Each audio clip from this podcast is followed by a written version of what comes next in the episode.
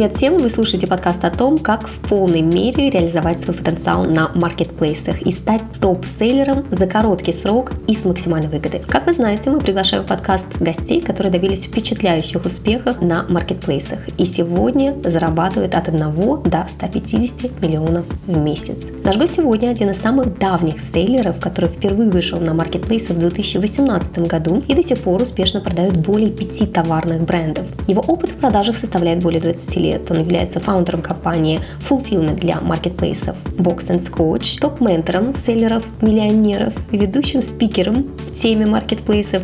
Только за 2022 год он провел более 130 выступлений. С нами сегодня Павел Литвак. Добрый день, Павел.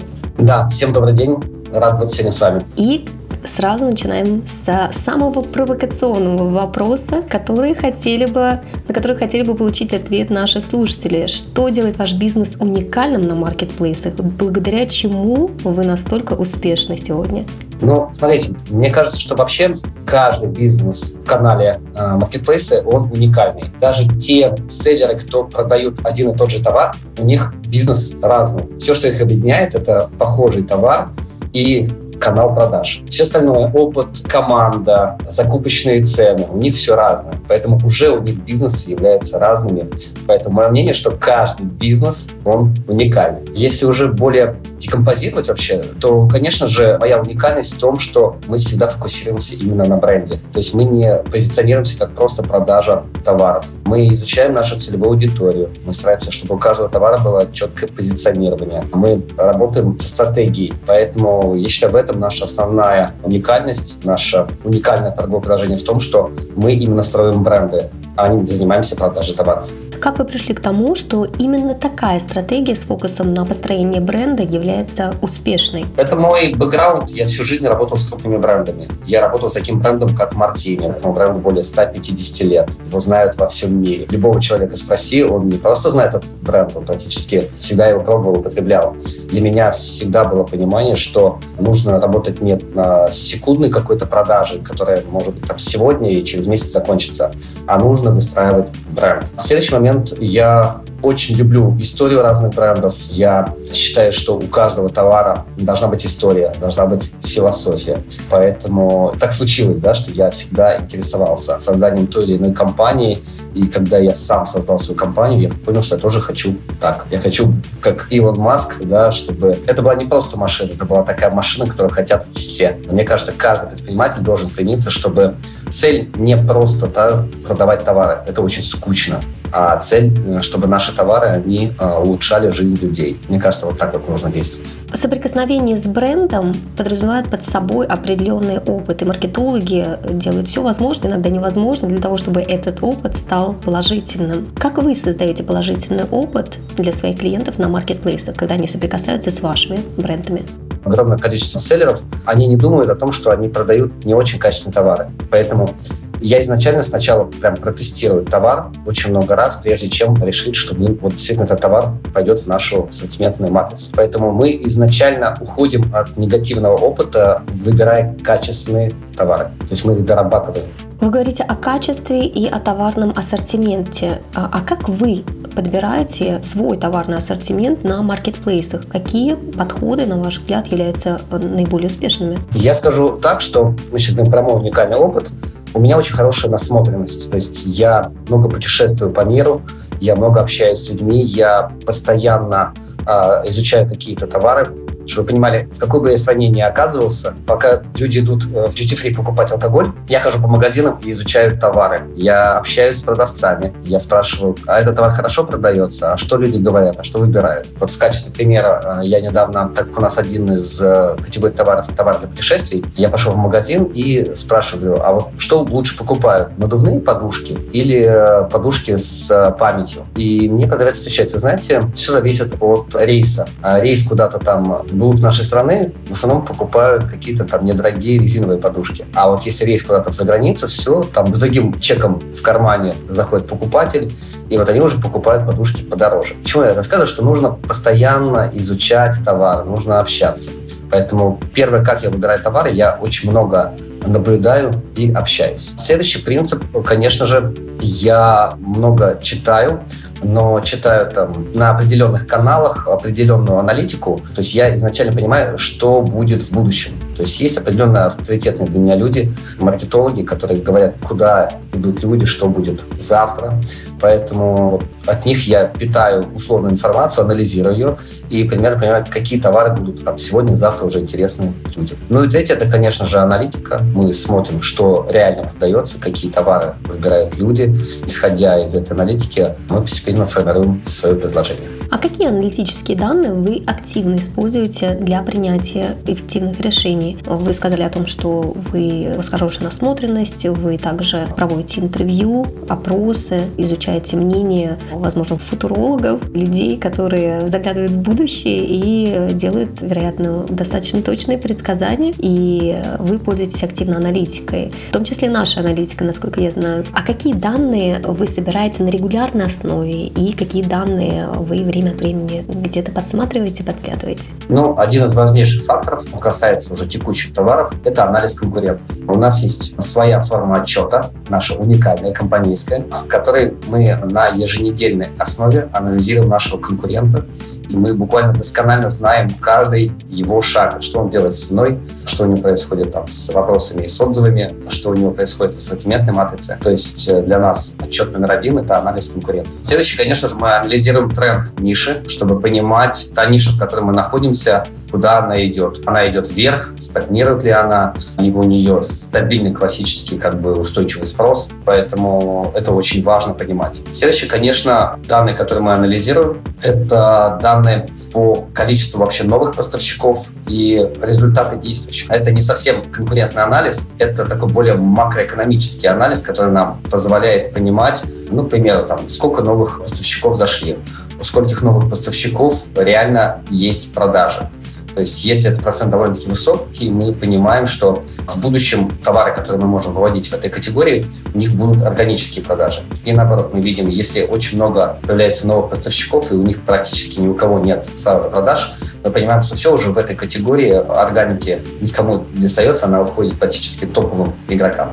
Очень интересно ваше мнение на тему использования искусственного интеллекта на маркетплейсах. Сейчас нейросети, искусственный интеллект – это тема горячая. И я знаю, что мнение селлеров разделилось на до и после, на положительные и отрицательные. Кто-то говорит о том, что на сегодняшний день нейросети и искусственный интеллект не способны быть действительно пригодными для топ-продаж на маркетплейсах. Кто-то ждет улучшений и все-таки верит в успех нейросетей для автоматизации, для оптимизации процесса создания карточек товаров, например, текстов для создания для карточек товаров. Хотела бы услышать ваше мнение. Что вы думаете на этот счет? Ну, во-первых, давайте начнем с того, что маркетплейс — это уже нейросети. Каждый маркетплейс, в нем есть свои заложенные нейросети, которые анализируют фотографии селлеров, которые анализируют тексты селлеров, в которых есть определенные алгоритмы.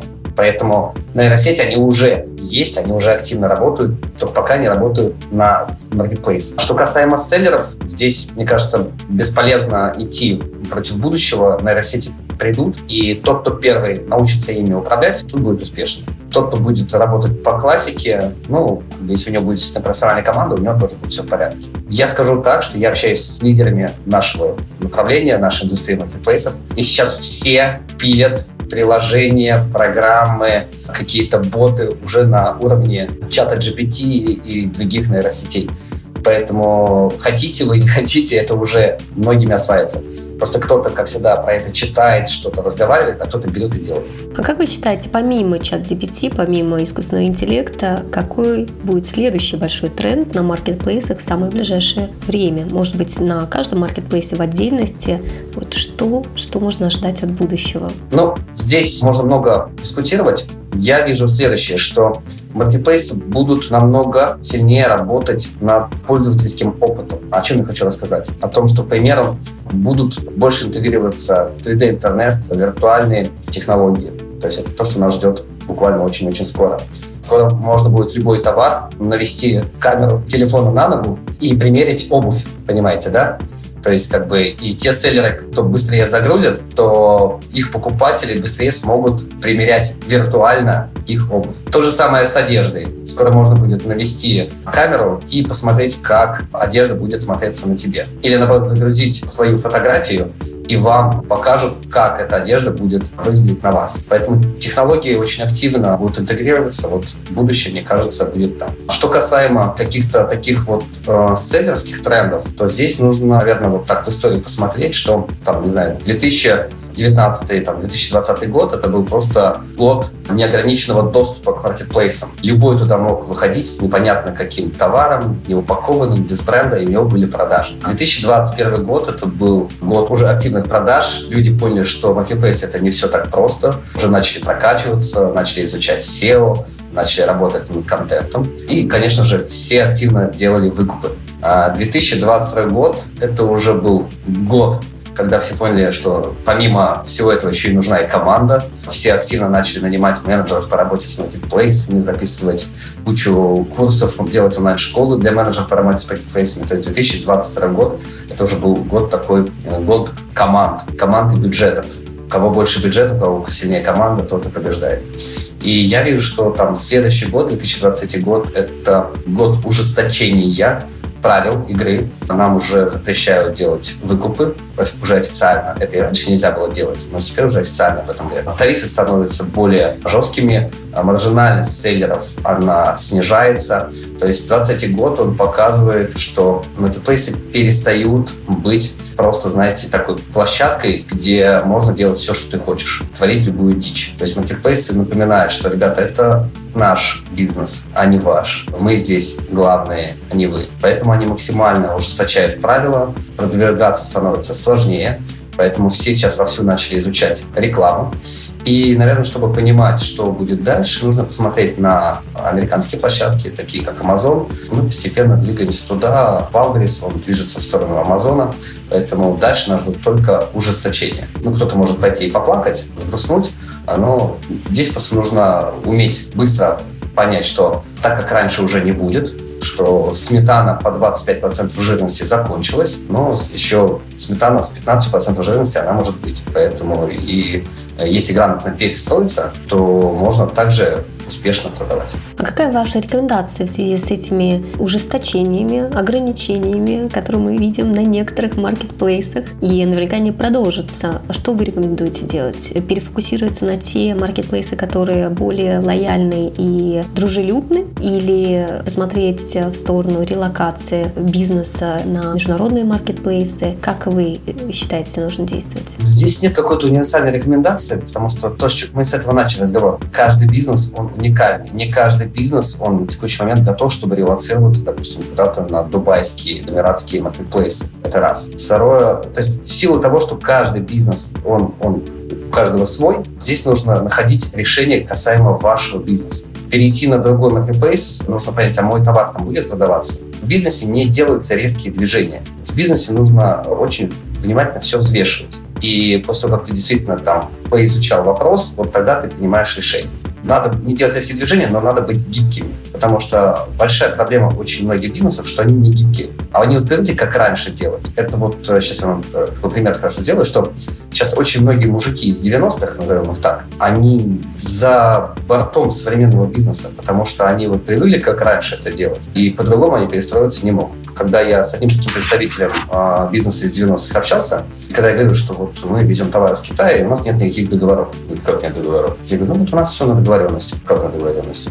А если что-то случится? Я говорю, ну вот всякое может случиться. Ну как бы, ну вот такой у нас бизнес. Мы как бы везем как бы на, на наших договоренностях. И бизнес работает. И он не пошел в эту тему. Он, он в его картине мира это не укладывается. Он не пошел, а мы успешно как бы построили компанию. Поэтому здесь нужно быть очень гибкими и понимать, что если какая-то дверь закрывается, открывается 3-4 двери. Просто ты их должен увидеть ты должен свой мозг сделать более гибким. Тогда ты их, эти двери увидишь. Если ты все хочешь, чтобы было как раньше, хочу столько же получать, я не согласен с тем, что меняется, меня это не устраивает, ну, все.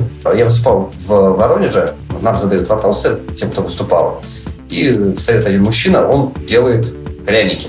Говорит, вот меня, говорит, вопрос, почему я не могу продавать пряники на Озон? Я как не посчитаю, мне это невыгодно. Вот что мне делать? Я говорю, не продавать пряники на Озон. Говорит, как? Я говорю, ну вы же посчитали, это невыгодно. Вы, вы хотите э, квадратный предмет засунуть в круглый. И, и говорите мне, как мне квадратный предмет засунуть в круглый? Я говорю, никак. Найти такой товар, который вам будет выгодно продавать на Озон а не биться лбом, как мне пряник свой продать на Озоне. Понимаете? Он пытается вбить гвоздь в железо и не понимает, почему он его не вбивается. И многие предприниматели, они вот так же, они бьют свой гвоздь в железо когда можно взять деревяшку и туда забить. Но сначала нужно мозг свой подготовить, потому что железо не подходит, нужен, нужен более мягкий материал, куда гвоздь вбивается. Да, безусловно, мышление э, имеет большое значение. И вот затронули тему гибкости. И эта гибкость подразумевает принятие определенных рисков, как вот в вашем случае, когда вы делаете поставки товара без контрактов на момент поставки. Как вы избегаете рисков минимизируете потери на маркетплейсах? Какой ваш способ? Смотрите, во-первых, если открыть любую книжку по бизнесу, то одна из первых глаз там будет понятие предпринимательского риска. И это главное, с чем каждый предприниматель должен понять, что каждое его действие, оно подвержено риску. Мы в любой момент можем не угадать с товаром, не угадать цену. Риск – это часть нашего бизнеса. Тот, кто постоянно занимается минимизацией рисков, он занимается минимизацией своего бизнеса. Поэтому первое, наверное, что я хочу, что мы изначально всегда готовы к риску. То есть мы изначально всегда рискуем, а не занимаемся минимизацией этих рисков. Это первое. То есть риск, я говорю о том, что это хорошо, это топливо предпринимателя. Предприниматель, который рискует, в итоге у него получается какая-то награда. А предприниматель, который не рискует, который постоянно занимается минимизацией рисков, ну, у него награда будет вот такая вот маленькая. Это первое. Второе, это, конечно же, команда. Команда, с помощью профессиональной команды ты всегда минимизируешь свои риски. Когда ты во всем один, тебе не с кем посоветоваться, то это сложно. Поэтому команда очень важна. Количество разных мнений, оно очень важно для того, чтобы действительно минимизировать свои риски. То есть вам нужно постоянно взаимодействовать. Следующий момент – минимизация рисков. Ну, к примеру, ко мне обращается огромное количество предпринимателей. Они покупают у меня консультации, они приходят на обучение. Они просто пытаются со мной взаимодействовать где-то после моего выступления, когда я спускаюсь со сцены. Вот они занимаются минимизацией рисков. У них есть вопросы, на которых нет готового ответа. Они идут более профессиональному человеку, э, получают ответ, так они минимизируют риски. И также я тоже поступаю. Когда мне не хватает информации, я иду к каким-то источникам и закрываю пробелы. Остается у меня риск? Все равно, конечно же, остается. Но я его таким образом минимизирую. То есть иметь больше данных для принятия правильного решения – это и есть ваш способ принятия рисков и избегания максимальных рисков. Да. То есть совершенно это, это сбор информации, это опыт других людей.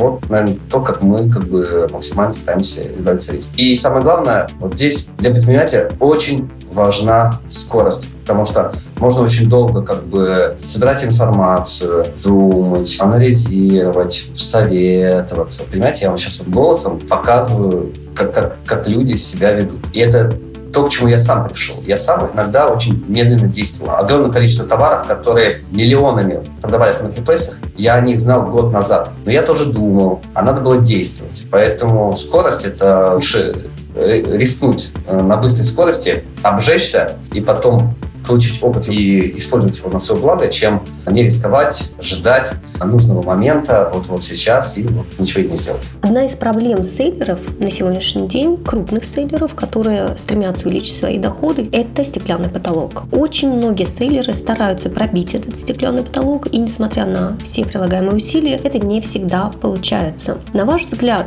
на чем нужно сфокусироваться и какие приоритеты поставить человеку, который уже имеет хорошие доходы на маркетплейсах, он является опытным селлером, но все же имеет недостаточно компетенции, знаний для того, чтобы пробить этот стеклянный потолок, наконец, и выйти на те обороты, ожидаемые и желанные, которые так хочется видеть в отчетности. Давайте так. Во-первых, первое, на чем они должны сфокусироваться, это на самих себе. Все стеклянные потолки – это их ограничения в их голове. Человек, который, допустим, никогда не зарабатывал миллион и начал зарабатывать миллион, для него это еще нормально. Но вот когда он начнет зарабатывать 10 миллионов, его мозг к этому не готов. Он вообще Ему кажется, что он знает, на что он их потратит, он знает, не знает. И поэтому мозг ему э, не позволяет зарабатывать такие деньги. Как это проявляется? Очень просто. Например, нужны деньги, инвестиции. Но человек боится просить инвестиции. А я вот дадут на 10 миллионов, вдруг я их не отдам, а вдруг я прогорю, а вдруг не случится. И все. И поэтому он не растет. Поэтому первое, где пробивается стеклянный потолок, он пробивается в своей голове. Он через работу со своим мышлением. А так его пробивал тоже я. Вот, поэтому первая точка роста – это работа над самим собой. Когда в вашей голове для вас станет нормой жить в хорошем доме, ездить на дорогой машине, регулярно путешествовать, и это станет для вас нормой, тогда у вас подтянутся, соответственно, такие средства, чтобы себе позволять так жить. Значит, по поводу себя проговорили. Следующие стеклянные потолки, они обычно завязаны на бизнесе, которым занимается селлер. Если он не может проявить потолок, значит, пока его бизнес не позволяет ему это сделать. Например, его категория товаров она не может, видимо, больше продаваться. Проблема в товаре, проблема в цене, проблема в команде. То есть не хватает ресурсов. Бизнес не готов к росту. То есть просто сидеть и говорить, я хочу пробить потолок, я хочу больше зарабатывать, одного желания мало. Нужно свой бизнес продолжить и понять, где мне не хватает. А товары, которые у меня есть, они способны продаваться там, сотнями, тысячами, миллионами. Я занимаюсь продажей товаров или у меня действительно уже есть крепкий бренд. Моя сантиметрная матрица работает или нет. Те инструменты продвижения, которые я знаю, я эффективно ими пользуюсь или нет а моя команда, которая у меня есть, она может себе позволить э, больше оборот выйти, или мне не хватает а у кого-то такого-то такого человека в команде. То есть здесь уже нужно глубже смотреть в бизнес. Поэтому мой первый совет – это перестать хотеть пробить стеклянный потолок, а разобраться в своем бизнесе, что мне не хватает, чтобы его пробить. Тогда появится понимание, что делать. Мне хотелось бы затронуть тему низкой конверсии на маркетплейсах. Низкая конверсия есть и у топ-селлеров, опытных селлеров. Время от времени она случается, не всегда она зависит от компетенции. Как вы боретесь с низкой конверсией? Каков ваш метод? Ну, то есть низкая выкупаемость товара. Из-за чего она происходит? Давайте здесь соберем. Первое. Надо очень важно понимать, что ну, очень мало уникальных каких-то товаров на marketplace. Чаще всего покупатель заказывает по несколько товаров, и в момент уже получения этих товаров он делает решение о покупке. И здесь очень много фактов. А один из важнейших факторов – это, конечно же, упаковка, то, в каком виде приходит ваш товар. А вот здесь очень часто режется конверсия, потому что часто ваш товар уже приходит в очень непотребном виде. И здесь несколько факторов. Это фактор вашей не очень удачной упаковки и фактор предыдущего покупателя, который мог ваш товар от него отказаться, нарушить вашу упаковку, сделать какой-то нанести вред товару. Давайте как конкретно разберем сейчас. К примеру, водолазки. У меня много учеников, они продают водолазки. И они часто рассказывают, что какой-то покупатель померил водолазку, водолазка уже испачкана в дезодоранте, она испачкана в тональном креме, она испачкана в помаде, потом она ему не подошла, он не отказался. В таком виде она дальше приходит уже следующему. Такая низкая конверсия. Следующий момент, когда у них просто обычные боб-пакеты, которые покупатель, знаете, так, один раз открыл, и больше с этим пакетом ты уже ничего не сделаешь. И, соответственно, товар тоже приходит мятый, в не очень хорошем пакете так далее. Поэтому здесь очень важно первое, да, это работать над упаковкой, чтобы первое касание покупателя, оно было, то есть он изначально уже видел, что к нему приходит новый товар, а не юзеры. Это раз. Второй очень важный момент, нужно заниматься обменом с превышением. Такой обмен с превышением, когда покупатель по факту получает больше, чем он рассчитывал. То есть, как бы он вот э, видел просто обычный товар, его заказал, а к нему пришел, допустим, там товар и какой-то еще там подарочек небольшой. Все, получился обмен с превышением. Либо товар выглядит еще круче, чем на фотографии. Вот так вот работает конверсия в плюс. И что бывает обычно? Очень часто человек видел одну фотографию, когда к нему приходит товар, у него разочарование. Поэтому здесь идет как раз низкая конверсия. И ваш товар заберут только те, кто, знаете, вот уже или ограничен по времени, него уже нет времени заказывать другой товар, думает, ладно, говорит, возьму этот, но тогда не рассчитывайте ни на хороший отзыв, ни на хороший рейтинг. Я вам расскажу пример из нашего опыта, да, чтобы это не было таким, знаете, водой. А мы продаем школьные рюкзаки, и к нам недавно поступил отзыв, то есть у нас практически не бывает негативного отзыва на этот товар, он, он очень классный. И тут у нас пришел покупателю порезанный рюкзак. Я не знаю, кто его как порезал, как это случилось. У меня нет, нет времени, понимаете, с этим разбираться. Мы смогли связаться с нашим покупателем. Мы ему отправили наш новый рюкзак. Он удалил отзыв и э, выслал нам вот этот плохой рюкзак, чтобы он больше нигде не болтался. Но что мы узнали? Мы спросили, а я не помню, как уже у меня команда там вышла вопрос. В общем, покупатель пошел к нам на встречу со всей этой историей, потому что у всех его друзей, детей, такие же рюкзаки. То есть он нас покупал, потому что все друзья, ходят, дети ходят с нашими рюкзаками, они ему очень нравятся. И он настолько был как бы шокирован, что товар пошел в таком виде, но он товар изначально хотел. Вот поэтому у нас высокая конверсия. Качество, конечно, безусловно, имеет значение, упаковка и следить за тем, в каком состоянии приходят товары к потенциальному будущему клиенту. А что еще влияет на лояльность, на то, ну, бренд вы упомянули, помимо уже названных факторов, которые влияют на лояльность, что бы вы еще отметили? Ну, давайте честно, что огромное количество покупателей принимает решения по отзывам, и они очень сильно изучают отзывы. И здесь очень важно то, как вообще выстроена стратегия по отзывам, как э, селлер работает с отзывами. Каждый покупатель он изучает э, предыдущий опыт взаимодействия с продуктом. И здесь очень важно, чтобы вот помочь ему получить максимально положительный опыт взаимодействия. Потому что когда он прочитает там три положительных отзыва там, и пять негативных, все, лояльность его исчезает автоматически. Поэтому здесь очень важно постоянно поддерживать стабильно хорошие отзывы. И вот здесь я буду, может быть, не очень популярным, но я к тому, что это нужно делать не накрученными отзывами, а нужно действительно достигать такого качества, работать над своим продуктом так, чтобы вам действительно оставляли хорошие отзывы, потому что у вас классный продукт. Накручивание отзывов, оно у вас может быть там, там в самом, ну, только в самом начале, чтобы набрать какое-то количество отзывов. Но если у вас не будет хорошего продукта, никогда у вас не будет хороших отзывов. Поэтому нужно работать над тем, чтобы продукт действительно был классный, качественный, чтобы люди хотели оставить отзыв. Во время наших предыдущих интервью для подкаста крупные селлеры говорили о том, что есть такой незримый тренд. Пользователи маркетплейсов становятся все более взыскательными, они становятся все более искушенными и очень требовательными. И многие селлеры начинают конфликтовать, если что-то идет совсем не по плану. А некоторые конфликтуют даже тогда, когда идет все по плану. Вот конфликты на маркетплейсах, как они должны решаться, по вашему мнению? Какие подходы нужно применять? Уступить клиенту и сделать так, как он просит? Или сохранять нейтральность, но отработать негативный отзыв? Как вы считаете, что является самой эффективной, успешной стратегией работы с конфликтными клиентами? Ну, давайте так. Вы, когда э, каждый селлер должен вспомнить, что он вообще-то тоже покупатель. И он тоже может быть недоволен. Вот вы, когда недовольны, какой лучший способ когда с вами конфликтует или когда вам идут навстречу? Когда компенсирует. Ну вот просто ваш бизнес, у него должна быть глубина, чтобы вы могли себе позволить удовлетворить своего клиента. Потому что каждый клиент это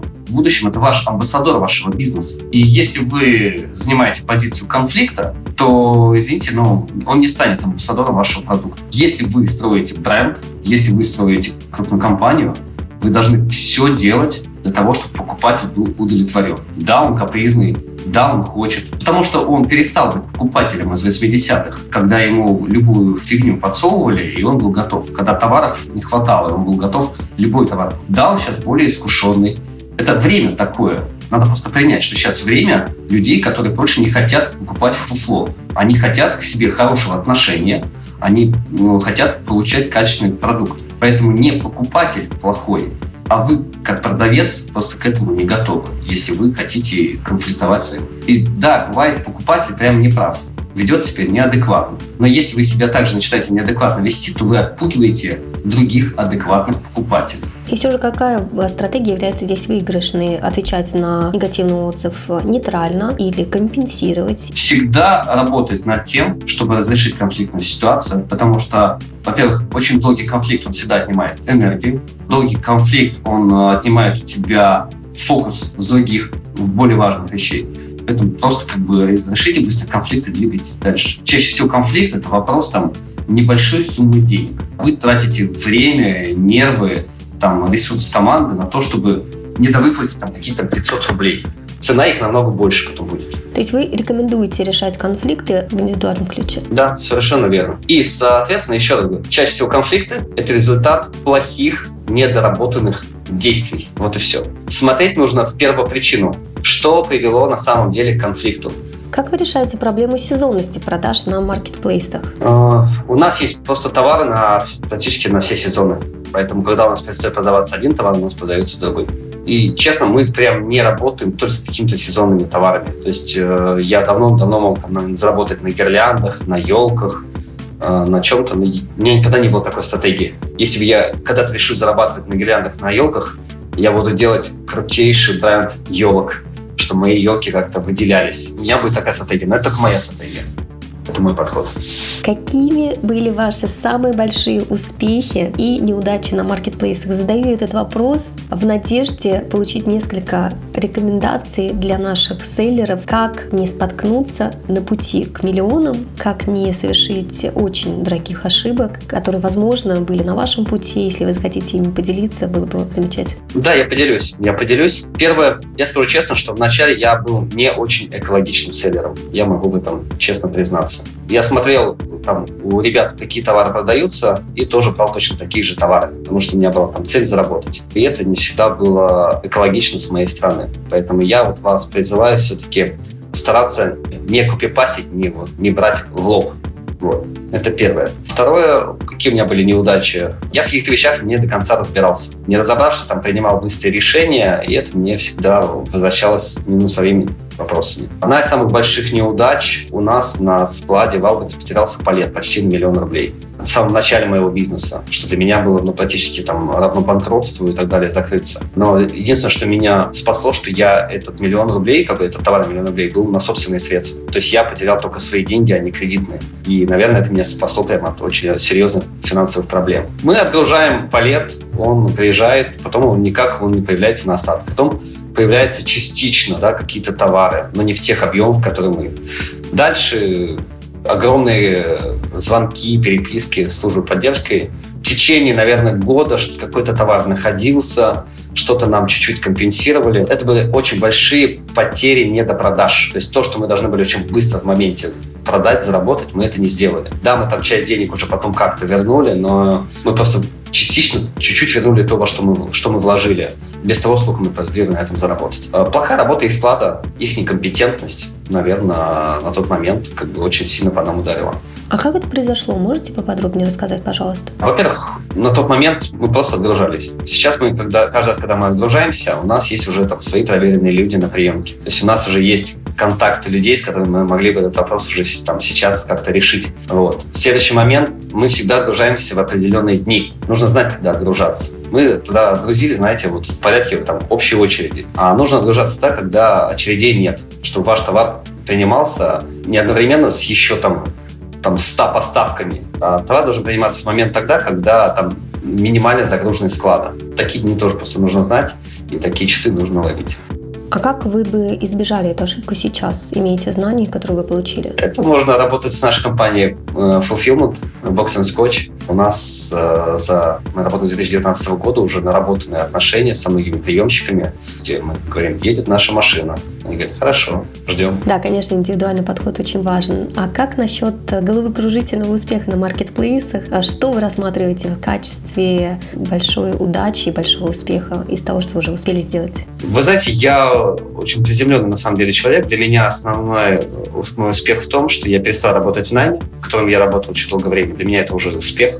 Я стал сам себе хозяином. Я сам определяю, когда я работаю, сам определяю, когда я отдыхаю сам определяю, что я хочу в своей жизни. Для меня, наверное, вот это успех. Я не про деньги. Для меня успех то, что огромное количество людей, кто со мной взаимодействует, я им могу дать какую-то пользу. Я уже запустил 6 потоков наставничества. Люди очень хотят получить мой опыт, и для меня это ценно. То есть я вот, для меня вот эти вещи, наверное, это главный наверное, результат моего успеха, а не какие-то материальные вещи. Для меня реализация меня как спикера, потому что я всю жизнь был на сцене, и в какой-то момент сцена ушла из моей жизни, когда я ушел в найм, ушел в бизнес. И сейчас я снова на сцене выступаю, и для меня это тоже очень большое счастье, мне, мне очень нравится. Поэтому для меня сейчас успех именно в реализации. Когда тебе нравится то, чем ты занимаешься. Когда ты горд за это, когда тебе не стыдно об этом говорить своим детям, друзьям. Моя жена горд говорит то, чем занимается ее муж. Вот для меня именно вот в этом я для себя вижу успех. Успех, когда ты реализуешься э, в своем призвании. Вот я считаю, что бизнес, обучение, выступление – это мое призвание. Это то, как я сделан, то, зачем я пришел в этот мир. И поэтому каждый день, который я проживаю, мне не жалко, чем бывают люди, которые как бы каждый день думают, господи, когда же эта работа закончится, когда я с нее уйду и так далее. Вот у меня таких мыслей нет. Устаю ли я? Конечно, я устаю, как многие другие люди. А, перерабатываю я, да, я тоже перерабатываю.